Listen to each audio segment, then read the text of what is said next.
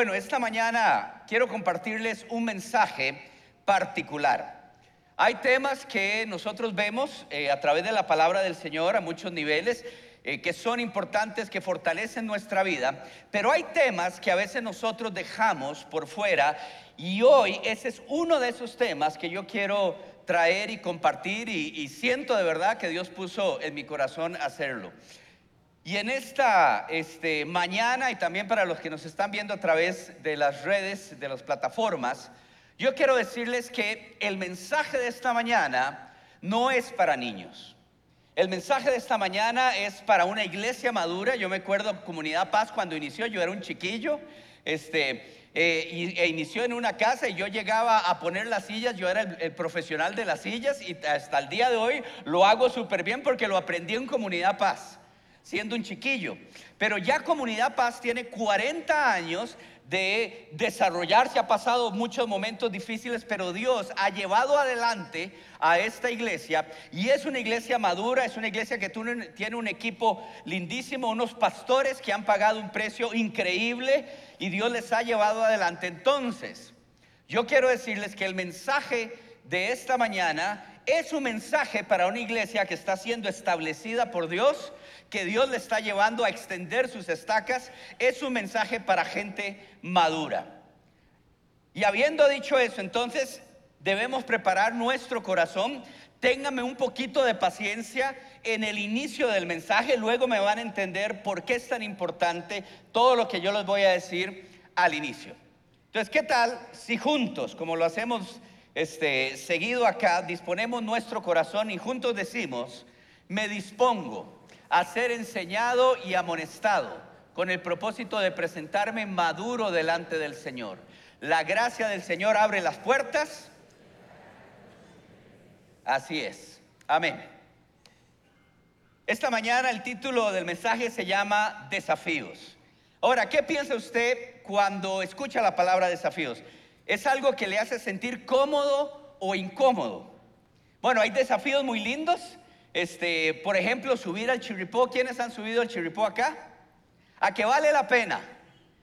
Ahí está, totalmente. Vos subiste, vos has subido.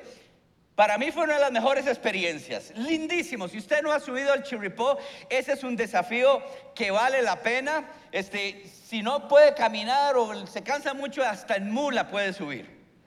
Vale la pena. Pero hay desafíos que son mucho más difíciles y mucho más complejos. Y ahí es donde yo quiero iniciar. La palabra desafío, de hecho, se va atrás en la historia al momento en que usted recibía un desafío, recibía un duelo. Y lo llamaban y le decían, pasó esto, hay una situación difícil y quiero retarlo a un duelo, quiero retarlo a un desafío. Y entonces era un desafío muy complicado, muy complejo. Le mandaban una espada o le decían, llegue con la espada, lleve, eh, lleve un arma de fuego porque esto va a ser un duelo. Y es ese tipo de desafíos que son complejos, que son difíciles, donde usted no sabe si va a salir bien o va a salir mal o no va a salir. Y hay desafíos a nuestro alrededor que enfrentamos como personas, enfrentamos como familias y enfrentamos como iglesia.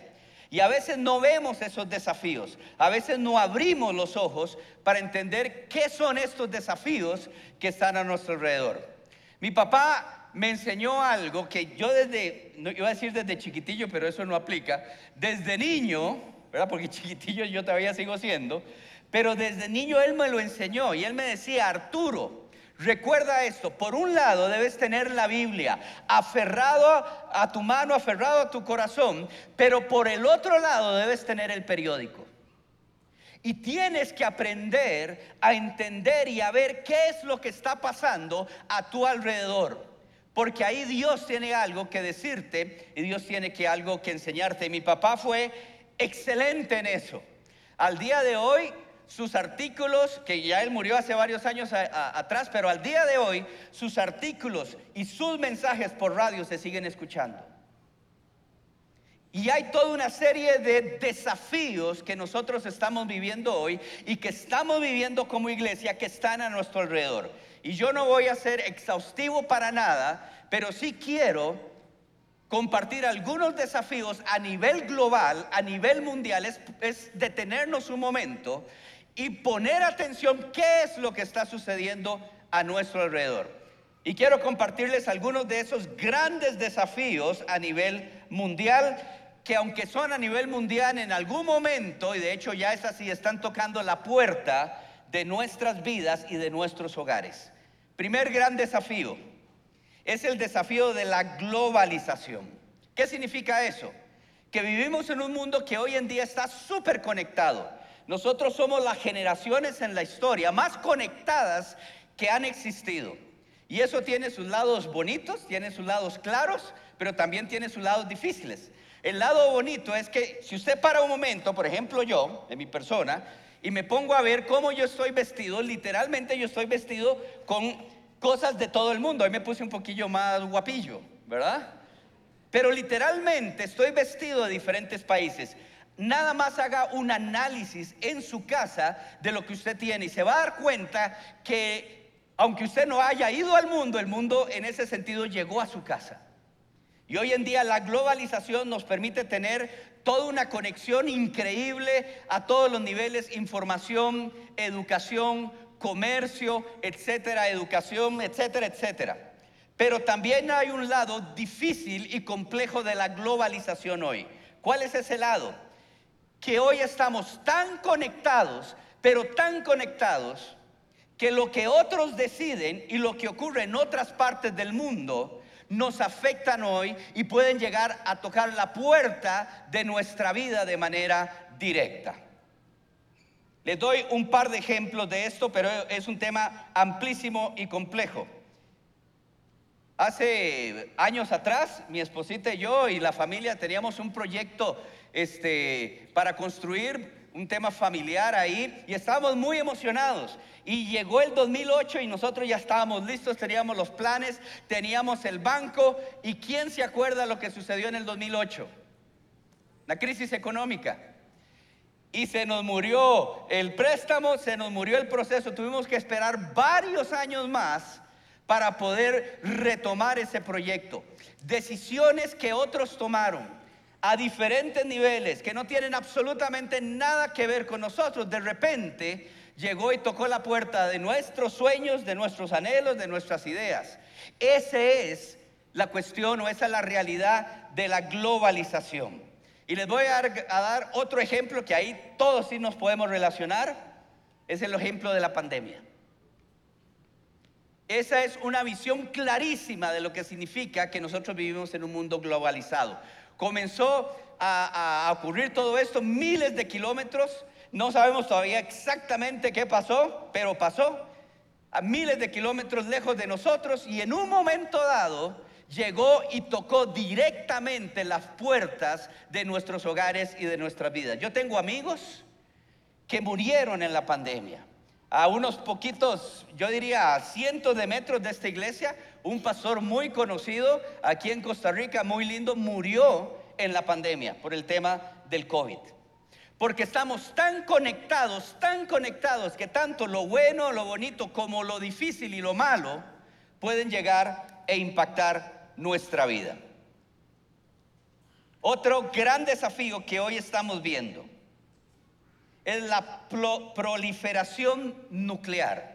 Todo lo que tiene que ver con la energía o las armas nucleares. ¿Quiénes vieron Oppenheimer aquí? A ver, Oppenheimer.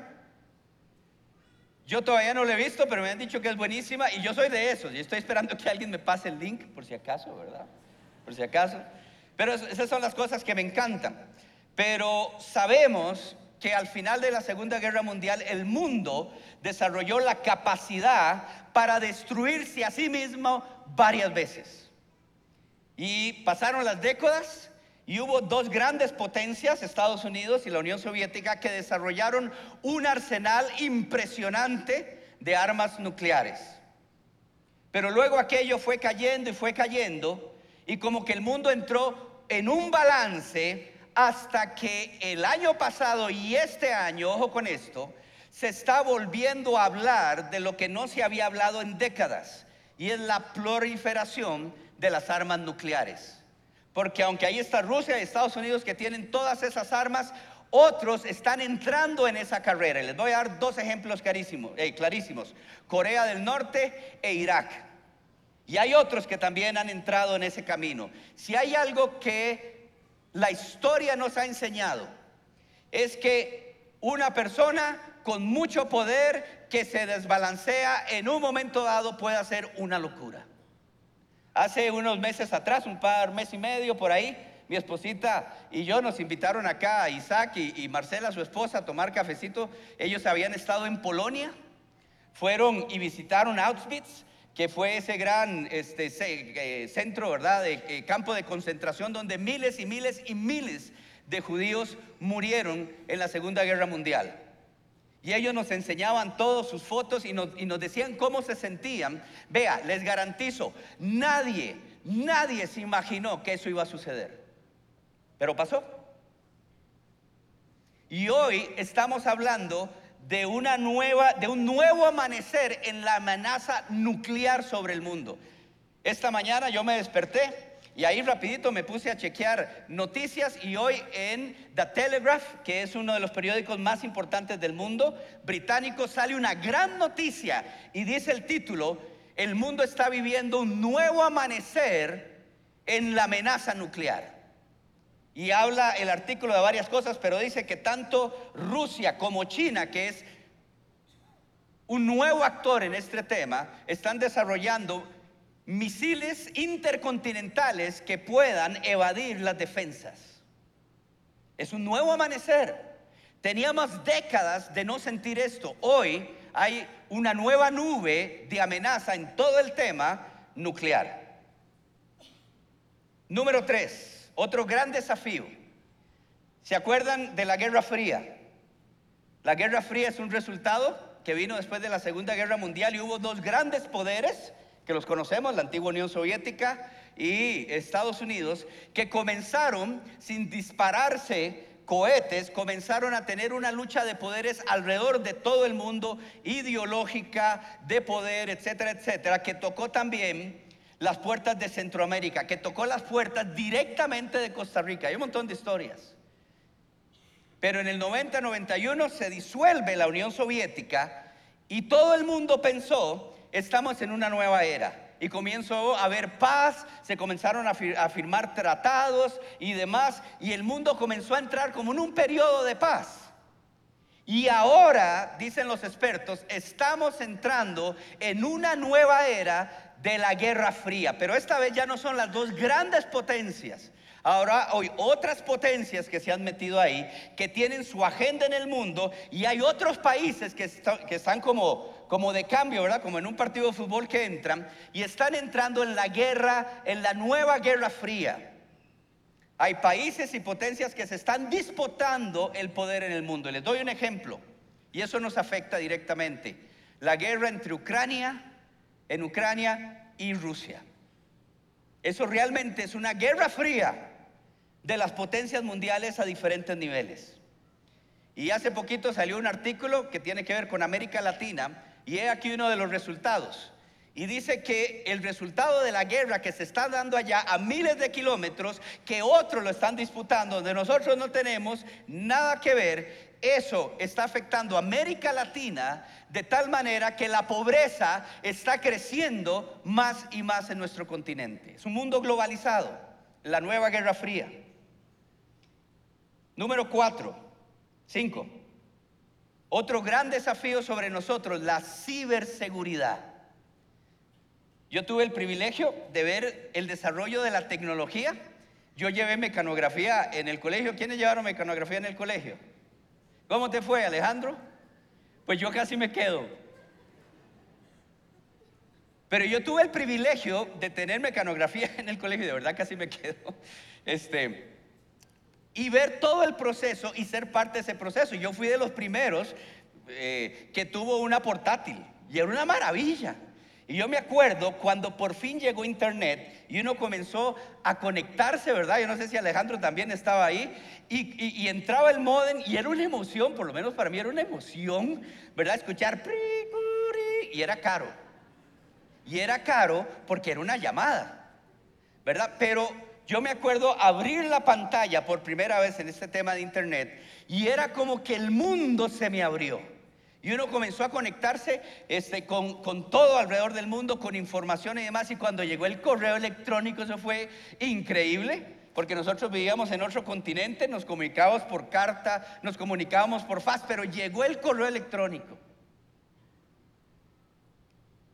Y cuando todo esto comenzó, los expertos dijeron, bueno, esto parece increíble, esto parece buenísimo, pero dijeron, pero no sabemos cuáles van a ser los efectos a mediano y largo plazo, especialmente en las nuevas generaciones. Y luego llegaron los celulares y todo lo demás.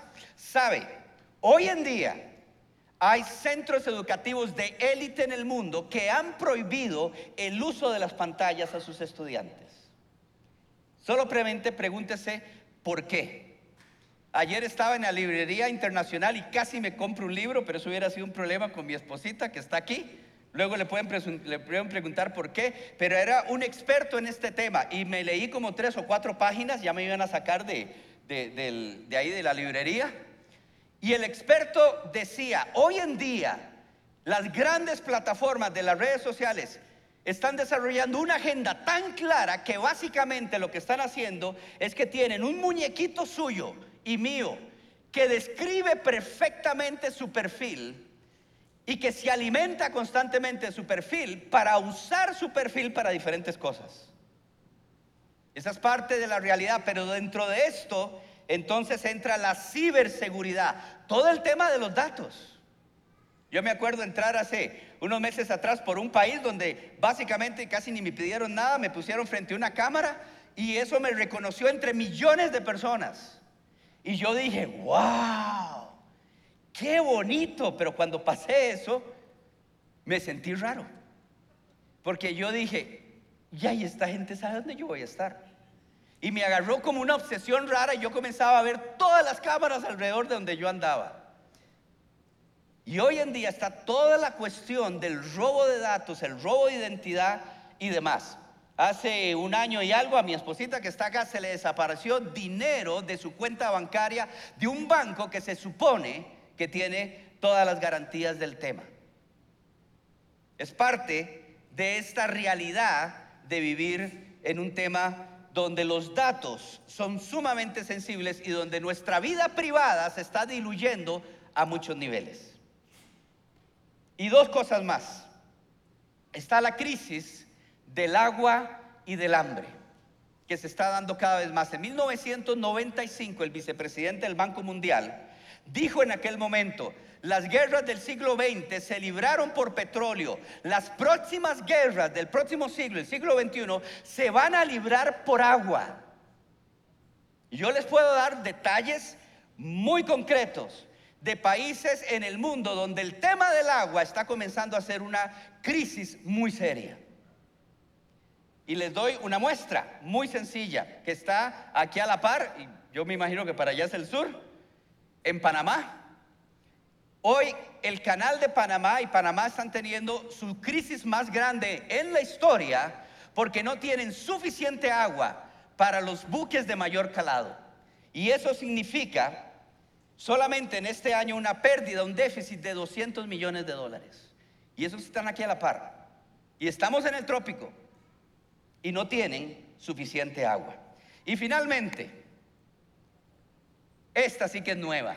Le voy a decir cuál es otro grandísimo desafío. Y lo estábamos hablando ahí con, con mi amigo Alejandro unos minutos atrás. El arribo de la inteligencia artificial.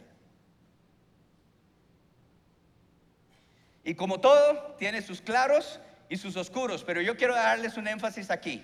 Esto es tan fuerte hoy que le preguntaron a uno de los grandes directores de, estas eh, corporaciones mundiales, le preguntaron con qué podemos o con qué podría usted comparar en la llegada de la inteligencia artificial. Tal vez con la revolución industrial, que la revolución industrial cambió literalmente nuestro mundo. ¿Y sabe lo que dijo este director, este CEO?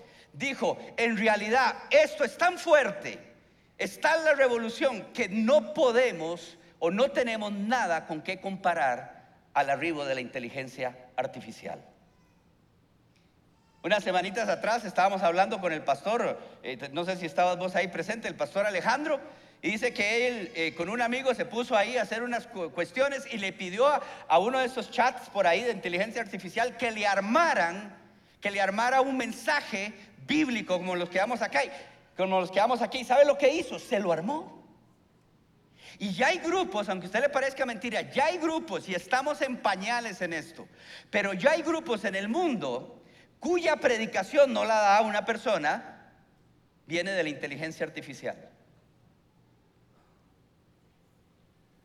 Geoffrey Hilton, que fue uno de los creadores de la inteligencia artificial, trabajaba para Google y hace poco salió de Google y ahora tiene la libertad y lo está haciendo alrededor del mundo. Es uno de los grandísimos expertos, se, se le llama el padrino de la inteligencia artificial. Él salió de, Google hace poco y está hablando en el mundo, está advirtiendo al mundo, él siendo el creador, uno de los creadores de esto, está advirtiendo al mundo sobre el tema de la inteligencia artificial. Y en un artículo dijo, hace poquito, la mayoría pensó que aún faltaba mucho para verla. Yo mismo pensé que era así, y este es el padrino de la inteligencia artificial, que aún tardaría entre 30 a 50 años, incluso más en llegar. Obviamente, dice él, yo ya no pienso eso. Es difícil ver cómo prevenir que los malos actores en el mundo la usen para malas cosas. Así que tenemos un desafío muy grande. Ahora, ¿cómo se siente usted cuando piensa en estos desafíos? Estos son desafíos globales, pero que tocan y van a tocar la puerta de nuestras vidas. ¿Cómo se siente? Yo me siento medio nervioso. ¿Verdad? Si me dieron una espada, yo estoy con espadilla ahí, ¿verdad? Voy a ver cómo me, cómo me la juego. Pero quiero darles un desafío más que es directo sobre la iglesia. Y luego pasamos a lo que realmente quiero dejarles en el corazón. Nosotros vivimos en un mundo cada vez más secular. ¿Qué es eso? El secularismo es toda esa filosofía en el mundo que lo que está haciendo es sacar a Dios y especialmente sacar al Dios cristiano de su fórmula. Los valores bíblicos, los valores cristianos. Hoy estamos viviendo, nuestra Costa Rica está viviendo un secularismo cada vez más fuerte. Simplemente tiene que leer un poquito, un poquito de la Asamblea Legislativa y se va a dar cuenta. Ayer hubo una marcha pro niñez. ¿Quiénes se dieron cuenta de esto? ¿Okay? ¿Por qué? Ahí estuvo la iglesia católica, estuvo la iglesia evangélica, hubo organizaciones diferentes. Y el título de la marcha era, eh, no se tocan nuestros niños, algo así.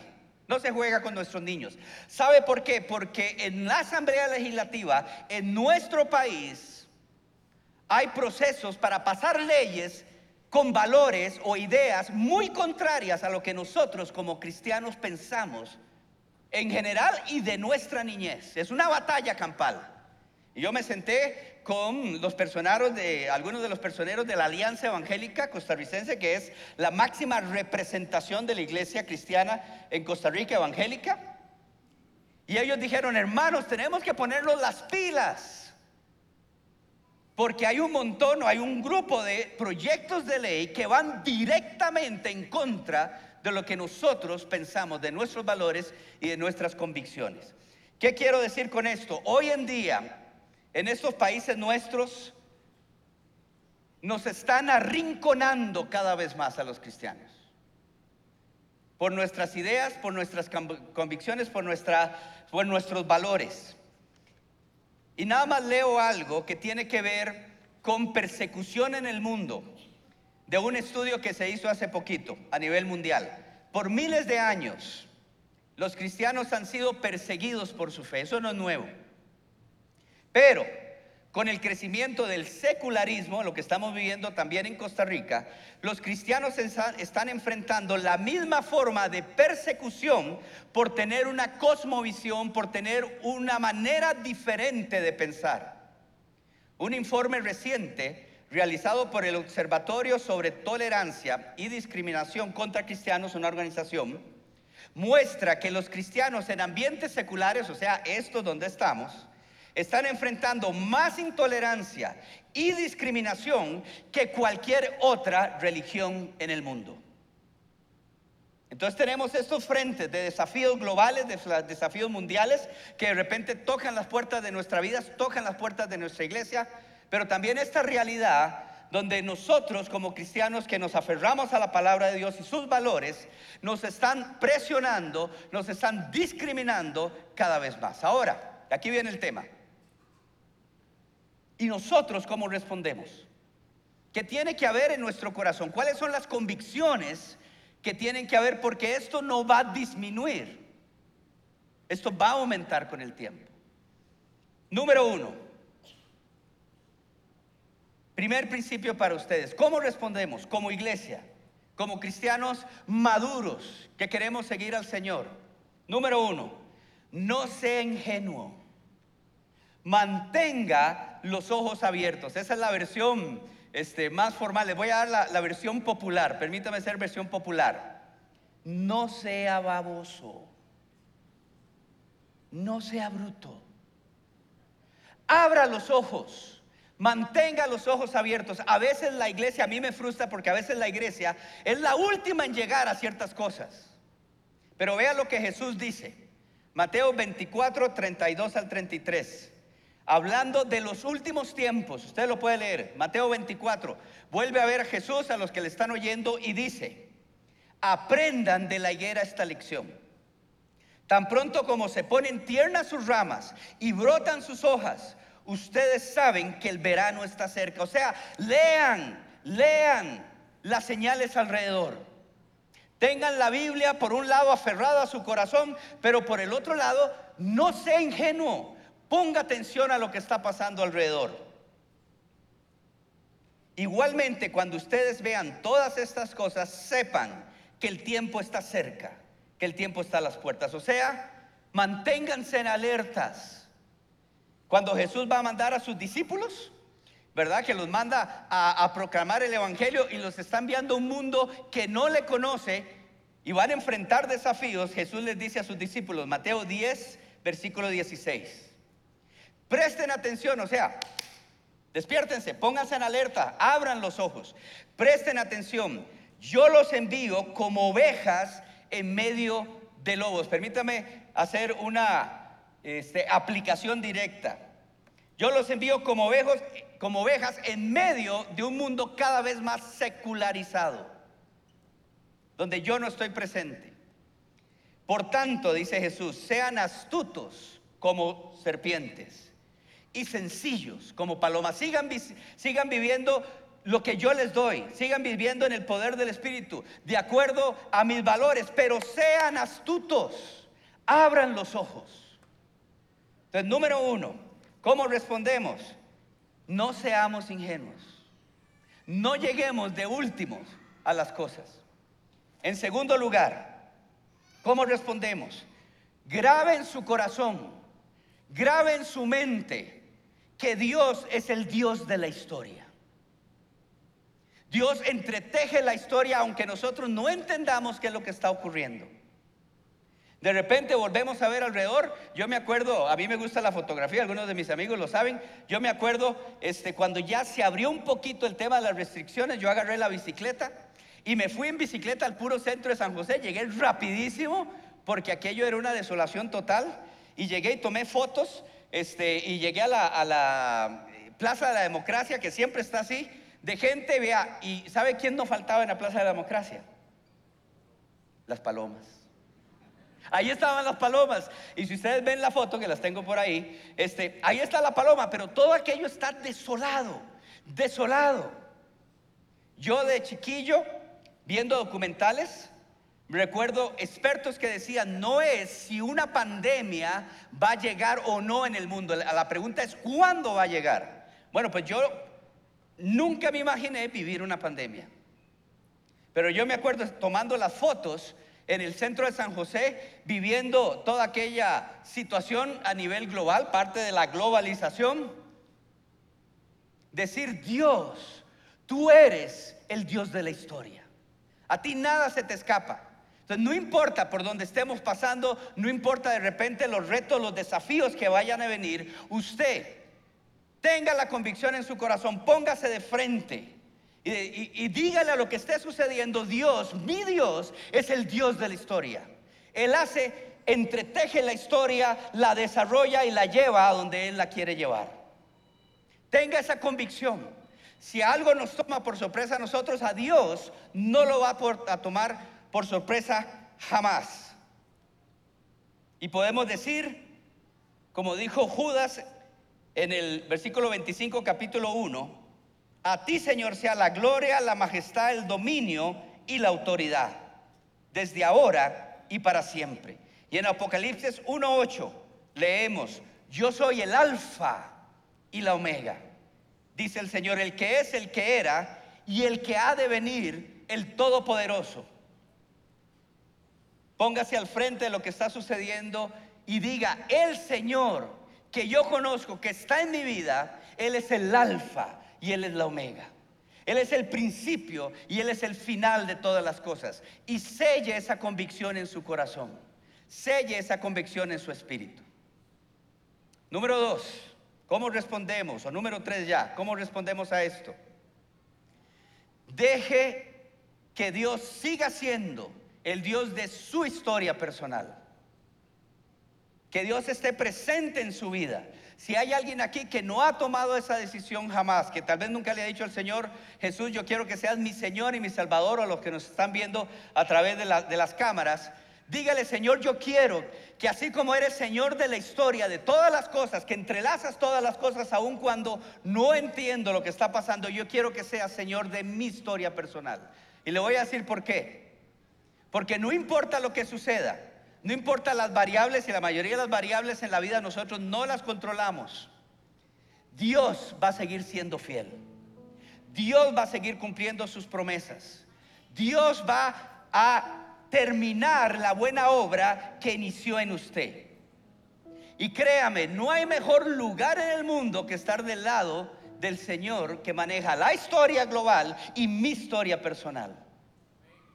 Manténgase firme. No importa lo que venga, dígale, Señor, sigue siendo el Señor de mi historia, porque ahí yo voy a ver tu fidelidad. En Juan 16:33, casualmente antitos de que llegaran momentos muy difíciles para los discípulos, variables que ellos no iban a entender. Viene Jesús y les dice, lo pueden leer en Juan 16, versículo 33, yo les dice Jesús, yo les he dicho estas cosas para que en mí en paz. En este mundo afrontarán aflicciones, no va a ser fácil. Pero anímense, yo he vencido al mundo. Y en Juan 14, 27, casualmente también a las puertas de momentos difíciles, le dice Jesús a sus discípulos, la paz les dejo, mi paz les doy. Yo no se la doy a ustedes como la da el mundo. No se angustien ni se acobarden. Pongan los ojos en mí. Pongan los ojos en mi paz, en lo que yo he hecho, en mi obra. Se deje y siga dejando que Dios sea el Dios de tu historia personal. Porque no importa las variables que vengan, no importa las variables que vengan, la paz que sobrepasa todo entendimiento va a estar en tu vida presente.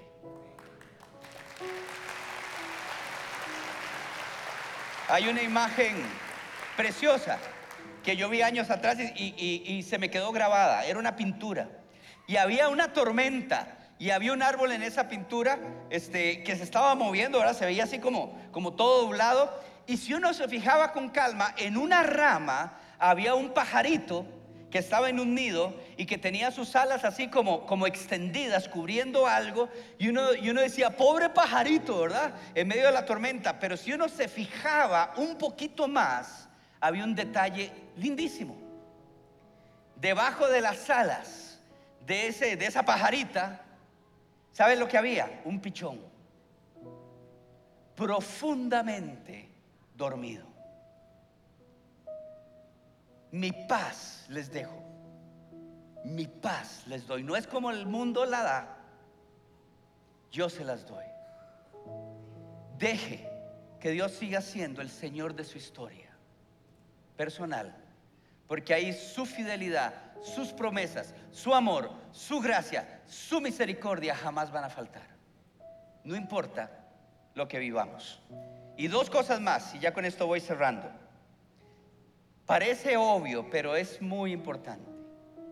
Seamos hombres y mujeres de la palabra del Señor, de los principios del Señor. Dígale al Señor, Señor, yo quiero aprender de tu palabra. Hoy siempre ha sido fundamental, pero como nunca antes, y yo lo he repetido en esta plataforma varias veces, como nunca antes, es, hay un énfasis, una importancia de guardar nuestra vida en la palabra de Dios, lo que el Señor nos enseña. Y, esta iglesia es maravillosa porque tiene excelentes pastores que enseñan la palabra, los principios de la palabra. Pero tenemos que aferrarnos a ella. Josué estaba por entrar a la tierra prometida a enfrentar variables que él no controlaba. Y el Señor le dice en Josué 1.8, solo te pido que seas fuerte y valiente para obedecer que toda la ley que mi siervo Moisés te ordenó. No te apartes de ella, ni a derecha ni a izquierda, porque sólo así tendrás éxito donde quiera que vayas. Aférrese a la palabra de Dios. Hicieron una encuesta en un país que supuestamente este, el cristianismo está ahí. ¿Sabe lo que respondieron? Gente de las nuevas generaciones creyeron que Sodoma y Gomorra era un matrimonio y otras cosas. Es, es, increíble cómo en la era de la comunicación y la información estamos viviendo un analfabetismo bíblico.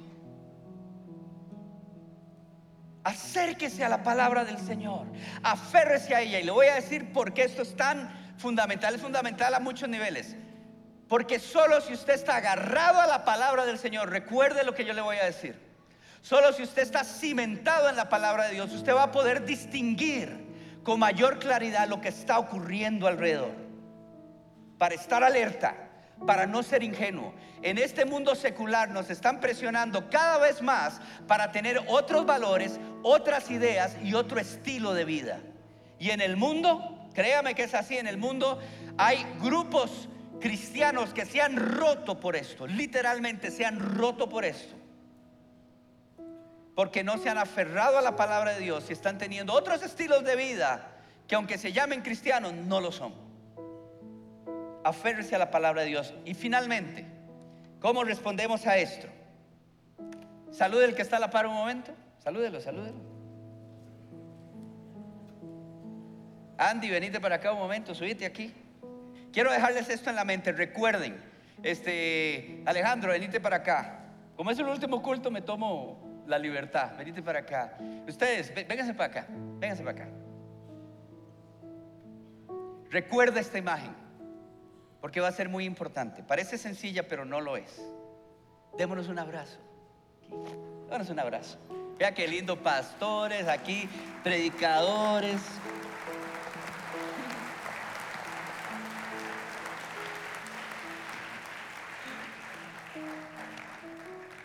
Último principio, en medio de los desafíos de estos tiempos, sea un hombre y una mujer de comunidad, de iglesia. Porque las presiones y los desafíos que estamos viviendo y vamos a vivir no se van a aguantar sin una comunidad. Porque Dios nos creó para estar en una comunidad. Cuando nosotros conocemos al Señor, la decisión es personal. Nadie puede decidir si, si yo sigo a Jesús o no. Pero una vez que nosotros decidimos, dice la palabra del Señor, que Él nos pone en un cuerpo. No existe no existe, mis queridos amigos, hermanos, de los que están viendo por la pantalla, no existe un cristianismo individualista. Es una comunidad. Y les voy a leer un par de textos. Antitos de que los discípulos entraran en un proceso difícil de tensión, viene Jesús y les dice, y en Juan 15, 12, y este es mi mandamiento, que se amen los unos a los otros.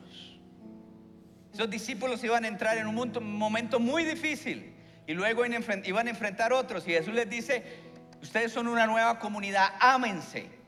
Y en Hebreos 10:25 nos dice el escritor, ojo con esto, no dejemos de congregarnos como acostumbran algunos, sino animémonos unos a otros con mayor razón, porque ahora vemos que aquel día se acerca. No dejen de congregarse, no dejen de ser parte de una comunidad. Y aquí hago en la publicidad de los grupos paz. Si usted no se ha metido en un grupo paz, métase en un grupo. Sea parte de un grupito pequeño para estudiar, para animarse. Dios nos pone en una comunidad para animarnos, para fortalecernos. Quiero decirle una cosa. Dios utiliza a los demás para hablarnos, para traer principios a nuestra vida. Y, y nos utiliza a nosotros para hacerlo con ellos. Dios lo diseñó de esa manera. Y en estos desafíos grandes, y eso también es para los desafíos entre comillas más pequeños, sea parte de una comunidad, no se aísle. Dios no lo creó a usted ni a mí para aislarnos. Ámense unos a otros. Entonces, vienen grandes desafíos, estamos viviendo grandes desafíos. Mantenga los ojos abiertos, no sea ingenuo. Centre en su corazón la convicción de que aunque usted no lo entienda, Dios es el Dios de la historia. Deje que Dios sea el Dios de su historia personal, porque ahí su fidelidad jamás va a dejar de estar, no importa lo que suceda. Seamos hombres y mujeres de su palabra y seamos hombres y mujeres de comunidad, de iglesia. ¿Qué tal si oramos? Señor, gracias, porque estás presente, Señor. Yo quiero orar en primer lugar si hay alguien aquí que está viviendo a través de las plataformas digitales, está viviendo momentos difíciles. Que hoy traigas tu paz, porque todo lo que hemos hablado aplica, Señor, también. Que traigas tu paz. Si hay alguien aquí que jamás te ha recibido como su Señor y Salvador, Señor, que hoy abra su corazón, que le diga, Señor Jesús, sé el Señor de mi vida, sé mi Salvador y sé el Dios, el Señor de mi historia. Y que vengas trayendo fortaleza y paz, que comunidad paz. Señor, sea una iglesia que crezca, fortalecida en ti, no importa los desafíos que vengan, en el nombre de Jesús, Señor. Y sea luz en un mundo con cada vez mayor oscuridad, Padre en el nombre de Jesús. Amén y amén. Que el Señor te bendiga y te guarde de todo mal. Que el Señor responda a tu clamor en tiempos de dificultad. Que el Señor te mire con agrado y extienda sobre ti su amor. Que el Señor dé la historia y de tu historia personal te muestre su favor y te dé su paz que sobrepasa todo entendimiento. Que el Señor te conceda los deseos de tu corazón y haga que todos tus planes tengan éxito. Que la gracia del Señor Jesucristo, el amor de Dios y la comunión de su Espíritu Santo sea sobre tu vida y tu familia, ahora y siempre, en el nombre de Jesús. Amén. Un gran abrazo.